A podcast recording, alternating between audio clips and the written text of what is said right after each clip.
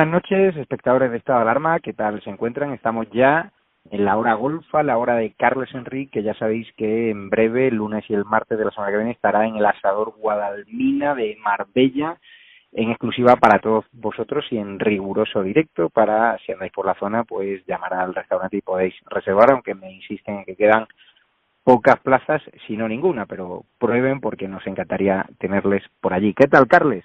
Hola, buenas, pues ya preparando el, el, viaje, digamos, para, para el lunes y con ganas de ir a Marbella. Muy bien, cuéntame, porque claro, hoy medida de urgencia del gobierno, cierre de discotecas, cierre de locales de copas, prohibición de fumar si no se puede garantizar la distancia de seguridad, está claro que la situación parece ser que se está desbordando y que no nos están contando el número de contagiados reales, porque si no, no tomarían esta medida. ¿no? Sí, no, es, realmente ha sido esta mañana sobre la una rueda de prensa de ella que, que ha dicho una frase, vamos, vamos a ir por partes, que dice, que ha venido a decir por primera vez vamos a tomar medidas, con lo cual parece que, que estos meses no se han tomado medidas, porque es un poco sorprendente, es decir, entre las que hay y la que ya tiró adelante en su momento, bueno, en su momento hace unos días fijó de prohibir fumar en la calle, que ya la comentamos creo que fue el viernes, y, y luego otras medidas como el cierre de discotecas, bares a partir de la una y cierre de distancias de restaurantes, etcétera, que parecen confirmar un poco lo que lo que ya llevamos diciendo hace semanas, es decir, que la temporada turística está muerta, vamos a decirlo así de claro, y está muerta pues bastante antes de lo que en principio se podía pensar y si no estaba muerta pues la acaban de pegar un tiro. Dicho lo cual, se explica todo lo que hay. Aquí seguimos insistiendo en un tema que lo hemos dicho por activa y por pasiva, es decir, el número elevado de casos se debe a que se hacen muchas más pruebas de las que se hacían en su momento y donde debemos mirar es el número de ingresados y de muertos. Eh, y aquí sí que empieza a volver a ver el, el desastre informativo como en su momento, es decir, la información no acaba de ser, digamos, unificada, por llamarlo de alguna manera, y las cifras bailan y a algunos nos parece bastante inaceptable que ya bailaran en su momento, marzo, abril, para que tantos meses después siguen con los mismos errores. Mm. Parece que no han aprendido nada, eh, el descontrol, por lo visto, vuelve a ser constante y ahora aprovecha, por lo que vemos, el Ministerio, en cierta manera, para, para no, no digamos directamente, pero indirectamente eh, culpabilizar, digamos, a las 17 comunidades. Recordemos que ahora mismo no hay un mando único, por llamar de alguna manera, con lo cual estamos un poco en aquel terreno de, quién dice, quién decide y quién no hace. Y aquí parece que el gobierno está cómodo en ese sentido de, de vamos a decir la palabra exacta, de enmerdar un poco la situación, porque parece que prefiere que la gente se líe, que la gente no conozca, que la gente haya poca transparencia, para un poco aparecer con la Fénix en medio de todo este desastre. Y lo dijimos el, el viernes con lo del tabaco, es decir, era una medida que podíamos discutir, podemos discutir, pero al menos significaba una cosa, y parece a veces que nos escuche hasta el ministro Illa cuando hablamos, Javier, porque comentamos que era importante, interesante, porque significaba que alguien se ponía al volante y no han tardado ni dos días en coger una medida, seamos sinceros, de, de Fijó, del PP, trasplantarla a todo el, a todo el país, cuando en estos momentos había críticas feroces, vamos a decirlo así, porque en el fondo lo que necesitan es trasladar la imagen de que están controlando la situación. Y por eso viene la rueda de prensa de hoy de ella, de un poco de venir a decir, oiga, que esto se complique, nosotros vamos a estar aquí. Algunos creemos que para que esté ella mejor que no haya nadie. Así es, pero ¿tú crees que nos están contando la verdad sobre los contagios? Porque yo en mi entorno conozco mucha gente que está contagiada, en Marbella, en la Costa del Sol, está repleto de coronavirus, gente que te lo dice, que no sale de casa y que lo, han pillado, y que luego tengo amigos que trabajan en hospitales que te dicen que hay más casos de lo que se están contando. No sé si es que nos está contando la verdad para intentar salvar esa temporada turística, y como bien dices tú hoy, con el cierre de ocio nocturno ya la declaran Sí, pasa, pasa que aquí yo creo que hay un tema también de, de que, que, es difícil de explicar, ¿eh? y tampoco aquí somos expertos sanitarios, pero sí que parece claro, y, y, creo que es evidente, porque, porque uno, por ejemplo, le explican historias, a todos nos explican historias, uno le explican historias de otros países y la gente no va con mascarillas por la calle, por ejemplo, por decir un detalle, ¿eh? Es decir, parece que todavía en algunos lugares o, o en general no se es bien consciente, digamos, de, de, de, la forma, digamos, vamos a llamarlo así como si fuera algo más humano, de la forma de expresarse de la enfermedad. Es decir, eh, parece extraño de que no haya un criterio unificado todavía, la OMS parece que ha desaparecido en este escenario, de, saber cómo contrarrestar la, enfermedad. Y si la comparamos que es lo que algunos venimos diciendo desde, desde febrero, es que lo decimos desde febrero, con, con un tipo, de, entre comillas, ¿eh? por los síntomas, etcétera, un poco más brutal de gripe, pero con una capacidad infecciosa mucho más elevada, es decir, que algunos creemos que esa es la gran diferencia, solo hay que ver datos de otros países que, estarían insinuando de que eh, países como España a lo mejor tendríamos infectados millones de personas que lo desconocen. Eso en el fondo es lo que pasa cada año salvando distancias y luego con las consecuencias que tiene con la gripe. Es decir, ¿quién sabe que tiene la gripe o la ha pasado o la ha dejado de pasar? Pues cada año la pasan millones, o todos los años duros, millones de españoles. Las consecuencias, obviamente, que en este caso, aparte de ser una capacidad por multiplicada, digamos, por el de, de infección, es decir, que es más fácil, según parece, infectarse, también obviamente las consecuencias, la mortalidad, que aunque según las últimas estadísticas no llega ni al 1%, parece que se, se centra, digamos, en un tipo de edades o un tipo de pacientes, digamos, que tienen unas patologías previas o lo que sea, con lo cual la hace un poco o bastante más peligrosa. Pero si vamos a la comparación, yo un poco, más de una vez hemos comentado, es decir, que, que a veces esto, estos temas hay que mirarlos o intentar verlos con perspectiva histórica. Y, y si lo miramos a lo mejor de aquí 10 años, que habrá unas cifras más reales o menos reales, pero sí que nos permitirán comparar entre países, seguramente a nadie le extrañe de que la, la propagación o el número de infectados o lo que sea no deje de ser una variante de la gripe un poco más extendida. Y entonces eso, y aquí quizá va un poco la respuesta a tu pregunta, eh, eso nos hace pensar, ¿es necesario para una enfermedad como la gripe cerrar un país, eliminar prácticamente toda la industria de un país, fulminar años de esfuerzo, etcétera, etcétera? Bueno, aquí supongo hay diversas opiniones. Algunos, y esto lo tengo muy consciente, ya fue en febrero que dijimos que mataría más la economía que la enfermedad. Y la realidad es esa, va a matar más la economía que la enfermedad. Que no hay que protegerse, no hay que curarse, no hay que tomar medidas de prevención. Error. Es decir, todas las posibles y las máximas.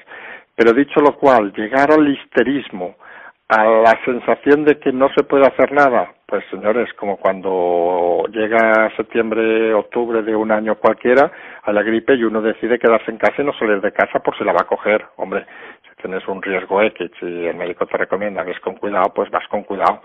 Pero no te puedes estar en casa de una manera, algunos creemos, inconsciente. Y entendemos a la gente que lo hace, ¿eh? Y algunos intentamos y mira, y un ejemplo es esto de, de, de Marbella, es decir, algunos hemos volado casi con esto, casi volaremos diez veces en un mes.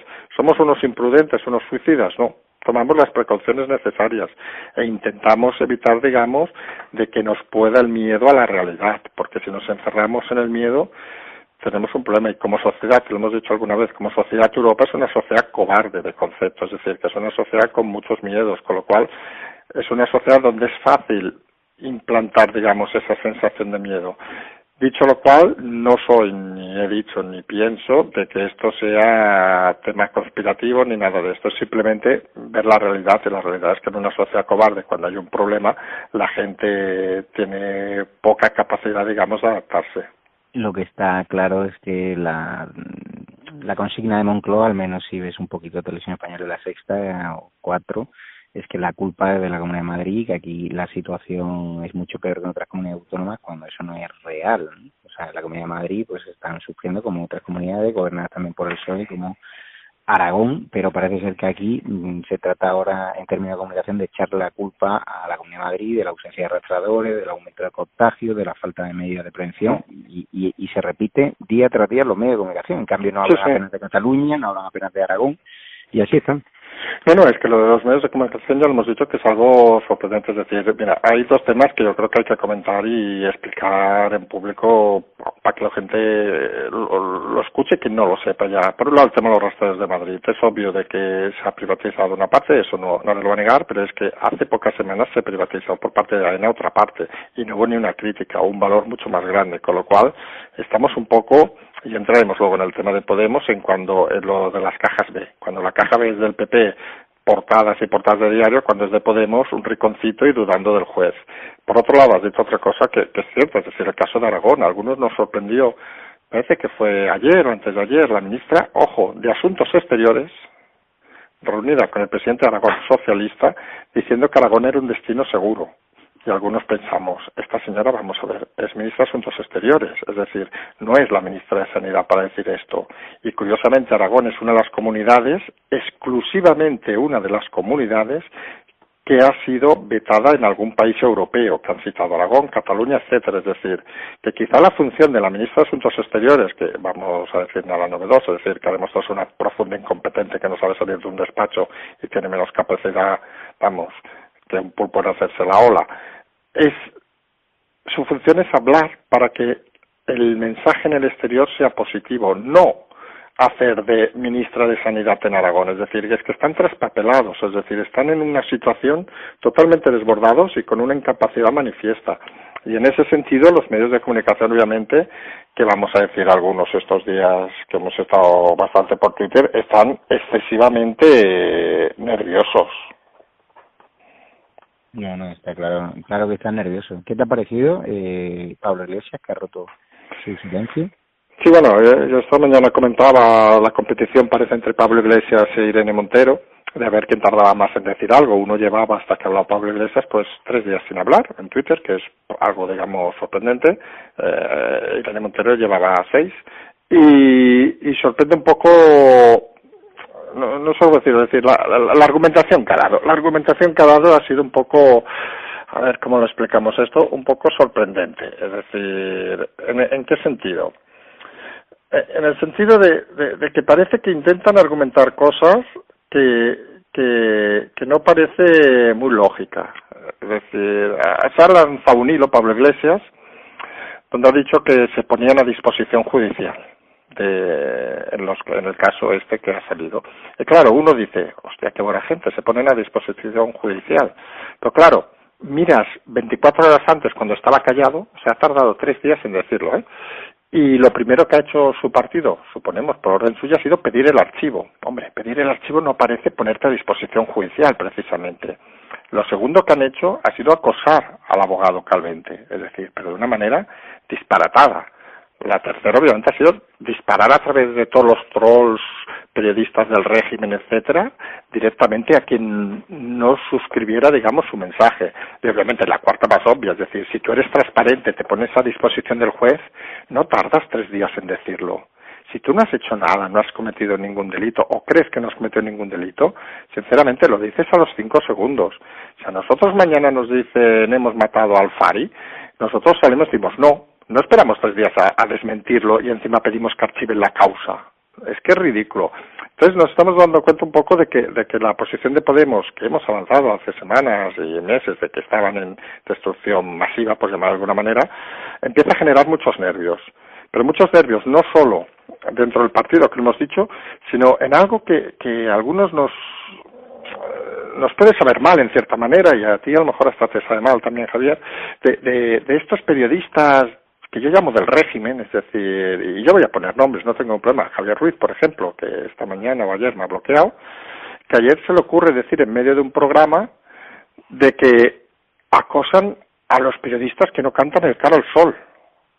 es que algunos, yo, yo lo tuve que ver dos veces, luego lo grabé y lo puse el vídeo, pero es un poco aquella sensación de decir, mmm, cara al sol, a mí, yo que soy a lo mejor soy un poco más mayor que tú, Javier, pero, pero relativamente joven, es decir, yo nunca he escuchado Cara al Sol, vamos a decirlo claro, yo nací, como que dice... lo sé, he escuchado... No, no, por eso, pero yo voy más, es decir, yo al colegio empecé a ir cuando ya no estaba, estaba Franco muerto, es decir, y el señor este Ruiz se dedica a decir eso, es decir, que tal, con lo cual acusa a cualquier periodista que no esté a su favor de ser de ultraderecha, fascista y franquista.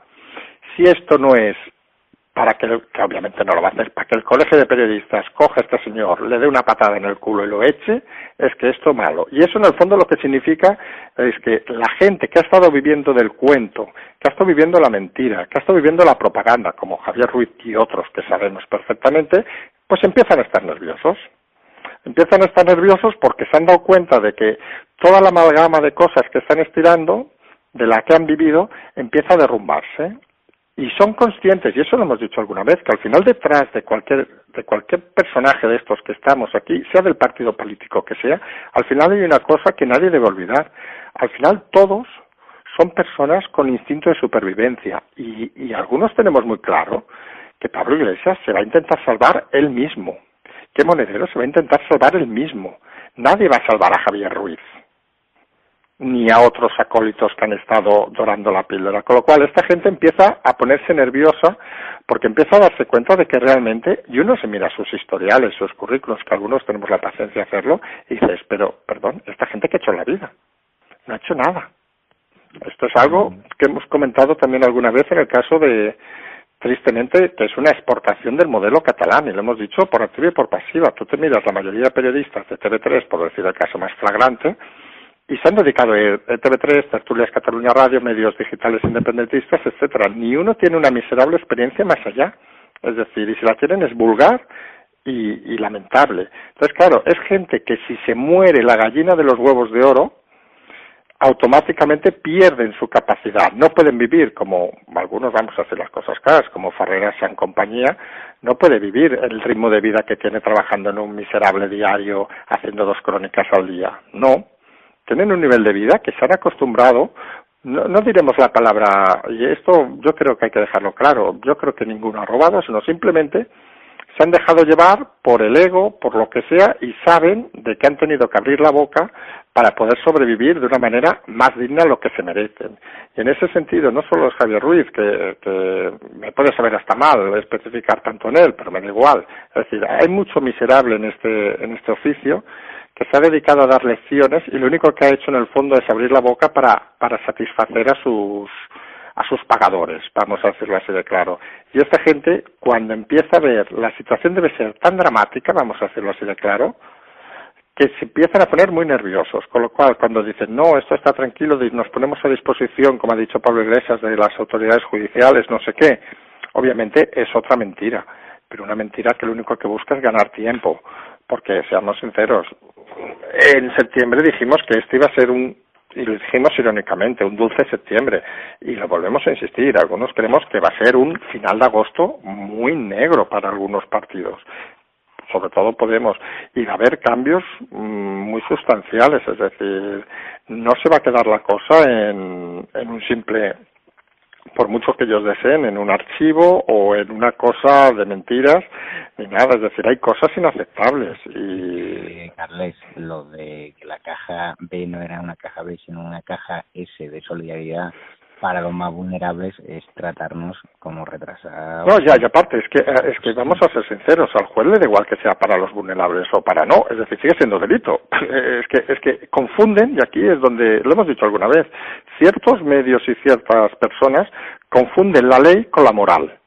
Y a ver, y por suerte, en este país y en cualquier democracia europea, y desde hace siglos, el, no tiene nada que ver la ley con la moralidad. Es decir, la moralidad es algo que funciona cuando las religiones, etcétera, etcétera, se funcionaba con moralidad, la ética, etcétera, y a lo mejor hace 500 años, pero son tan postergados en el cerebro, vamos a decirlo así de caso, que aún creen que la ley es moral. Es decir, esta gente, me imagino, es la que piensa que si, por citar a alguien que ha salido también estos días, un amigo común, Jorge Javier Vázquez, por el tema de la audiencia y los impuestos que se ve que no paga.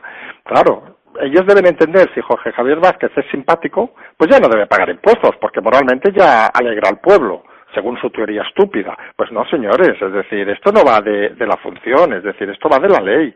Y la ley le da igual que la caja lo utilice usted para regalar eh, piruletas a los niños, como para escribir obras de Shakespeare o para pagar el piso o la casa de Galapagar de Pablo Iglesias. Les da igual, el delito es el mismo. Luego habrá un delito moral de si se ha utilizado por una cosa peor o mejor. Pero eso es una cosa, hemos dicho, por activa y por pasiva, que eso es algo que han de decidir los votantes de Podemos, si ellos consideran que el dinero de la caja B, vamos a citar dos ejemplos y cada uno entienda lo que quiera entender. Si ese dinero de la caja B se ha utilizado para pagar piruletas a niños, seguramente mucho votante de PP dirá, ah, perdón, de Podemos dirá, vale, aceptable. Pero estamos hablando de un tema moral. Pero si ese dinero se ha sacado para pagar una parte de la casa en B de Pablo Iglesias, ya veremos si el votante de Podemos lo acepta. Y algunos hemos dicho hace semanas, y hablo de semanas, que estos temas iban a significar la salida de la política de Pablo Iglesias. Y uno entenderá que uno puede salir de la política por temas legales. Obviamente se acaba en la cárcel, no vamos a explicar ninguna historia nueva. Pero en estos partidos de populistas, vamos a llamar de alguna manera, uno cuando sale de la política es por temas morales. Y lo dejo ir ahí. Es decir, el tema moral, que no se debería, que no se va a juzgar, perdón, obviamente, vamos a, se va a juzgar el tema legal, el tema moral va a ser el que va a hacer salir a Pablo Iglesias y va a hacer destrozar ese partido. Y lo volvemos a insistir, el tema moral y ético, no el tema judicial, que obviamente les van a causar y seguramente alguno va a acabar en la cárcel, tampoco vamos a hacer ninguna novedad. Pero lo que va a hacer reventar ese partido va a ser el tema moral y el tema ético. Y es muy simple. Al tesorero del PP Bárcenas, los tiempos de su corrupción, yendo a firmar la casa de Mariano Rajoy o de Aznar, lo, hemos explicado. El, tesorero de Podemos, ahora formalmente imputado, estaba allí en la firma que pintaba el tesorero del partido. lo, hemos dicho, Javier, es decir, una de las cosas que hemos pedido siempre a la gente que nos escucha es que piensen por sí mismos, que acaben de escucharnos, cierren internet o lo que sea, que se tomen en el sofá, se cojan un puro, se cojan un buen vino o se cojan lo que les salga de las narices y, y piensen. Y un poco esa frase que dices la hemos dicho hace semanas, es decir, ¿Alguien se lleva al tesorero de su empresa, de su agrupación, a firmar su hipoteca personal? ¿Su hipoteca personal? Pues no. Te lo llevas porque o tiene que firmar, o tiene que dar algo, o tiene que hacer alguna cosa. Y esas cosas son así. Aquí, en Albacete, en China y donde sea. Y eso es la parte que hemos dicho moral. Es decir, la parte moral tiene muchas más implicaciones en Podemos que la parte legal. Que obviamente la legal va a ir hasta el fondo porque tienen tantos casos que les van a imputar por activa, por pasiva, por arriba, por abajo, por la derecha y por la izquierda. Eso creo que es innegable. Pero la parte moral que aún no ha salido va a significar un, como sería, un estruendo tan grande en Podemos que lo legal prácticamente algunos se va hasta olvidar. Sin duda y ya el papel de la sexta ayer cuando anunciaron el platillo que accedieron exclusivamente a la declaración realmente accedieron a las partes que le facilitó Podemos y donde él reconocía en hechos concretos que bueno que algunos hechos de los que él había denunciado que no todos pues se lo habían encontrado dentro del partido pero que no tenían documentación. Hoy hemos conocido la declaración íntegra a la que hemos accedido en estado de alarma y resulta que hay acusaciones gravísimas y que al final lo que hizo la sexta fue quedarse con la parte que le interesaba Podemos ya la sexta, donde él hablaba de rumores que se lo habían contado para tratar de decir que toda la declaración era rumorología, cuando eso no es cierto. Simplemente cogieron los 40 minutos que le venían bien a Podemos y a la sexta, el papel de Ferreras y compañía, que no estaba él, pero estaba su número dos, eh, María Yapar, pues lamentable otra vez. No, no, es que lo de Calvente es un tema escandaloso en sí mismo. Es decir, es que estamos, podríamos incluso citar ejemplos históricos. Cuando, y no va, alguno se va a ofender por la comparación, pero Al Capone cayó porque encalló. Es decir, hay gente que sabe perfectamente lo que pasa dentro de la estructura de un partido. Y Calvente, como abogado, sabe perfectamente lo que ha pasado hasta diciembre del año pasado. Es decir, los momentos de formación del partido. Y, y se nota que da miedo, es un la persona consistente, también lo voy a decir así de claro, es decir, me parece una persona seria y consistente, no voy a decir nada nuevo, que aparte explica las cosas con facilidad, no tiene ningún problema en dar aclaraciones en Twitter, públicamente, ampliar información, se pone a disposición del juez, él sí que se pone a disposición del juez, y la campaña para derribarlo empieza a ser inhumana, es decir, los que hemos sufrido campañas de esta gente, eh, hay, va a sonar muy extraño, es decir, nos podemos hasta sonreír diciendo, joder, al menos con nosotros no eran tan cafres, pero es que ha llegado un momento, ya no hablamos ya de la acusación de acoso sexual, es que ya que, que es delito falso, es decir, pues está archivado, es decir, sino que, que, es un tema que van directamente a saco, con lo cual saben perfectamente que la información que dispone esta persona es la que es. Dicho lo cual, lo de ayer de la sexta y algún otro medio y periodista que parecía que todo eran rumores, intentaron y, machacaron el tema, pam, pam, pam, pero al final, eh, seamos sinceros, nunca cuando negocies con alguien, nunca cuando negocias con alguien, pienses que es idiota. Y ese es el error de la gente que no está acostumbrada a negociar con nadie. Entonces, han debido pensar que Calvente eh, se ha metido en este pollo sin pruebas, sin nada, porque es un suicida, pues señores, no. Es decir, la gente que está acostumbrada a estar en primera línea, y creo que Calvente está acostumbrado a estar en primera línea, luego podremos tener más opiniones o menos, pero está acostumbrado a meterse en primera línea, no se mete en ciertos follones sin tener la cosa atada y muy bien atada. Es decir, y sabe que van a ir a por él y es capaz de aguantar eso. Entonces, tratarlo como si fuera, con todo el respeto, ¿eh? un periodista de tercera, un abogado de tercera, que se va a asustar porque le insulten, porque le pongan juicios falsos, porque le amenacen, que le han llegado hasta amenazar, etcétera, etcétera, es seguramente de ser un profundo ignorante de las negociaciones, es decir, y denota el bajo nivel intelectual que tiene la gente de Podemos, es decir, estas cosas no se solucionan así. Estas cosas seguramente se solucionan no llegando a esta situación.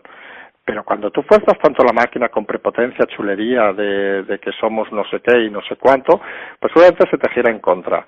Y aquí vamos a ver una cosa que, que esto sí que creo que no lo hemos contado o lo dejamos ir el otro día, que es que los medios de comunicación serviles, vamos a decirlo así, a, este tipo de poder, digamos, eh, va a empezar a virar.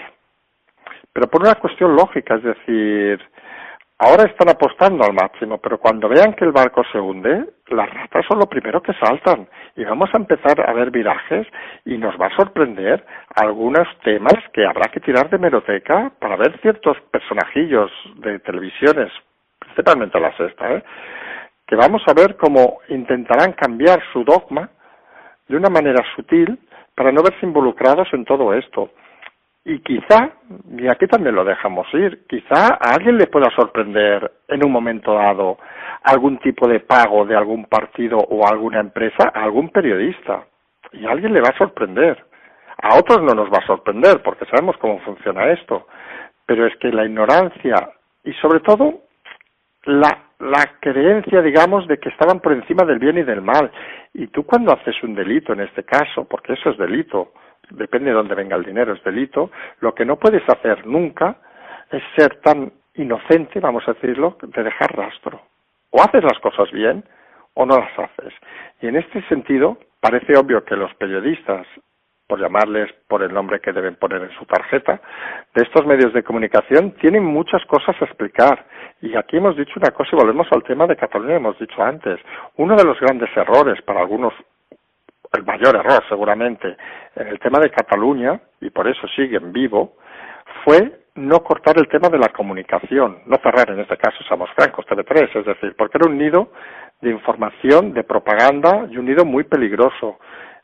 Y había que ir, y lo dijimos por y por pasiva, no solo contra los políticos que habían infringido la ley, sino contra los periodistas que con dinero público con dinero público habían infringido la ley con la excusa de la información, cuando era manipulación.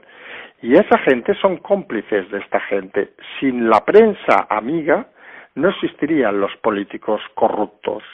Y en ese sentido, algunos creemos que el tema no debe quedarse solo en Podemos, sino esto que hemos denominado en alguna ocasión estructuras de Estado o de alguna manera, o hombres de Estado, tienen que ser conscientes de que no se puede acabar todo en Pablo Iglesias, no se puede acabar todo en Echenique, no se puede acabar todo en Monedero, no se puede acabar con todos estos corruptos en la cárcel, sino hay que ir más allá. Es decir, toda la colla, la colla, el grupo, digamos, de seguidores, de conspiradores, de asesinos de la democracia, vamos a decirlo así de claro, que están en medios de comunicación, deben dar las explicaciones oportunas. Y si no dan las explicaciones oportunas, pues sinceramente, pues que las den delante de un juez. Sí, porque me hace gracia lo de la sexta, ¿no? Que ha estado meses hablando del escándalo del rey Juan Carlos I, que son al final rumores de una fulana que se ha beneficiado todo hombre con el que ha estado, que es Corina. Y resulta que cogen tres palabras tergiversadas del abogado Calvente de una declaración de tres horas para montar y decir que todo es rumorología cuando ellos han basado el ataque al rey emérito en rumores de una señora implicada de parte y no le quieren dar la misma credibilidad que le, que, o sea, y a Calvente, que es el abogado que ha visto todo dentro de Podemos, no le dan ninguna credibilidad. Es un auténtico escándalo y me cuentan Ferreras que en el puerto de Santa María que ha salido muy poquito de su organización, pero que en alguna ocasión ha ido a algún restaurante y que alguno ya le ha dicho un par de cosas y que ya apenas sale de su casa porque es que van a tener problemas. Ojo, que yo no me parece bien que la gente le insulte ni le increpe, pero la gente está muy cabreada porque le considera cómplice de todo eh, este gobierno social comunista que está haciendo mucho mal para nuestra democracia y para nuestro país. Mira, a ver, yo, yo sobre lo que dices sí que puntualizaría dos cosas. A mí, y, mira que yo no soy de, de, ciertos temas, a mí Corina, con todo el respeto, ¿eh? que se vaya con quien quiera, pero por eso no hay que llamarla fulana. Quiero decir, también hay muchos tíos que se van con muchas mujeres y tampoco son fulanos. Una especificación. Bueno, no, es decir, ya, pero para mí... Sí, no, ha usado, pero bueno, también muchas mujeres, muchos hombres usan mujeres y no pasa nada. Dicho lo cual, ¿eh? Es decir, sí que es cierto, vamos a hacer, vamos a, yo creo que en estas situaciones siempre hay que poner un, un espejo, ¿no?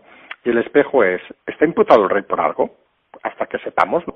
Vamos, que sepamos, no, no está imputado por nada, con lo cual, si no está imputado, puede moverse libremente por donde quiera. Y lo hemos dicho aquí un poco la diferencia que hemos comentado antes de, de Podemos, la volvemos a poner aquí el caso el rey. Hay un tema legal que está limpio totalmente a día de hoy, y hay un tema moral, que por suerte los juzgados no juzgan moralidad, por suerte. ¿Es moral, es ético que se vaya en una situación como esta y no sepamos dónde está? Algunos hemos dicho que, hombre, que no vemos que sea la mejor política de comunicación, pero legal, totalmente legal es lo totalmente. Y lo que dice Ferreras es que es obvio, es decir, si los ministros, algún ministro, seamos sinceros, que no lo conocen ni en su casa, es decir, no puede casi ni salir a moverse, imaginemos el rey de la propaganda, pues también va a tener que escuchar gente que no esté de acuerdo con él, es decir, ¿qué es ético o no es ético o lo que sea? Hombre, bueno, cada uno que diga lo que le dé la gana. ¿Que yo lo haría? Pues no, porque eh, sinceramente tengo otras cosas en que perder el tiempo que ponerme a insultar a un tío que tenga la mesa de al lado, por mucho que sea Ferreras o no. Pero que hay gente que quiere hacerle sentir incómodo, como él ha hecho sentir incómodo a mucha gente, pues parece que va a ser así. Es decir, parece que no vamos a decir ninguna novedad, que estamos creando un país un poco desequilibrado en ese sentido. Estamos creando, y yo creo que ahí sí que debemos criticar esas actitudes, ¿eh? porque estamos creando el país que ellos quieren. Es decir, ellos quieren un país enfrentado, quieren un país donde los buenos sean buenos, los malos sean malos y donde ellos un poco digan quién es bueno y quién es malo. Y algunos creemos que eso no puede ser así, es decir, que, y lo dijimos ya hace, y me sabe mal repetir la frase, lo dijimos, lo dijimos, porque parece que el rato estoy diciendo que ya son cosas dichas. Hemos apelado muchas veces a la tranquilidad de la gente, es decir, a que la gente reaccione, que la gente esté tranquila, que la gente sepa que las cosas se hacen, que las cosas funcionarán y las reacciones mmm, que hemos dicho del sentimiento de todo esto no, no son nunca positivas, menos en este país, ¿eh?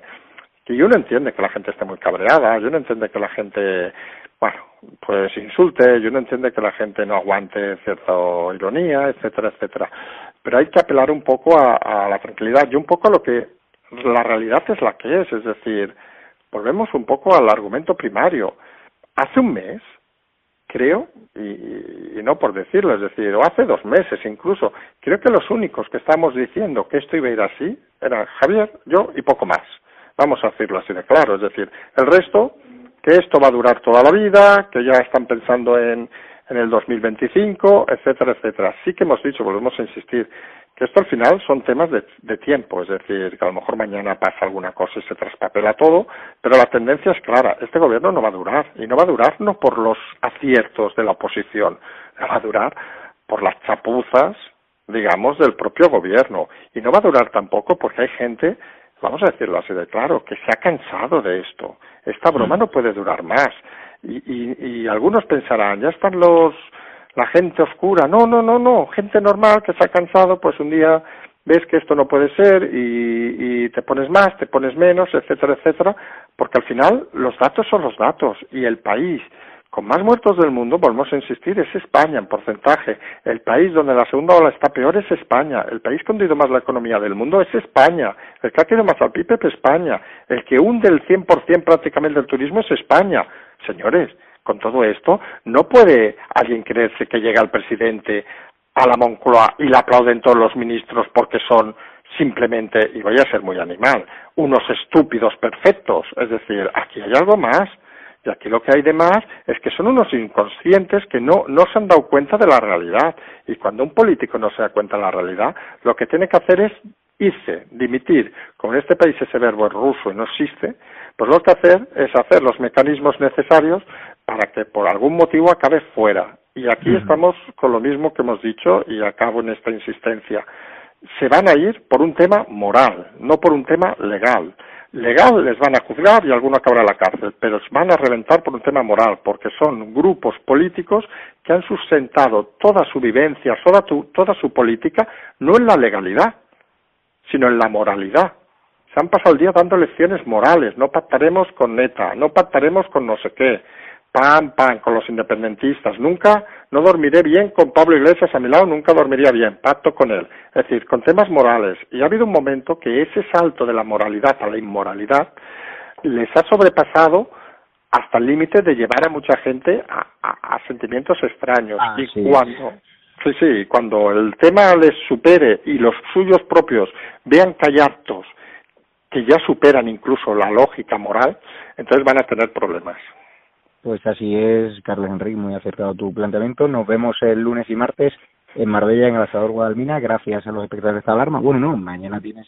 Sí, mañana tenemos, correcto. Para cabrones Chup Chup y miembros Patreon Premium es muy importante que renovéis vuestra confianza en nosotros, que sigáis aportándonos, que, que sigáis ayudándonos económicamente si queréis que sigamos trabajando para vosotros, incluso un 15 de agosto, que yo creo que trabaja Carlos Enrique, Javier Negre y cuatro personas más. Lo que está claro es que el gobierno está tan tranquilo de vacaciones a pesar de esta segunda ola de la pandemia. Muchísimas gracias, Carlos Enrique, y gracias a todos los espectadores, que ya somos 280.000 suscriptores. Gracias a todos de corazón, uno a uno, y sigan llevando la voz de estado de alarma, eh, sigan haciendo publicidad y el que pueda, que sabemos que son las circunstancias difíciles, que nos ayude económicamente porque os lo agradeceremos y el programa ganará en calidad. Muchísimas gracias. Gracias, un abrazo, hasta mañana.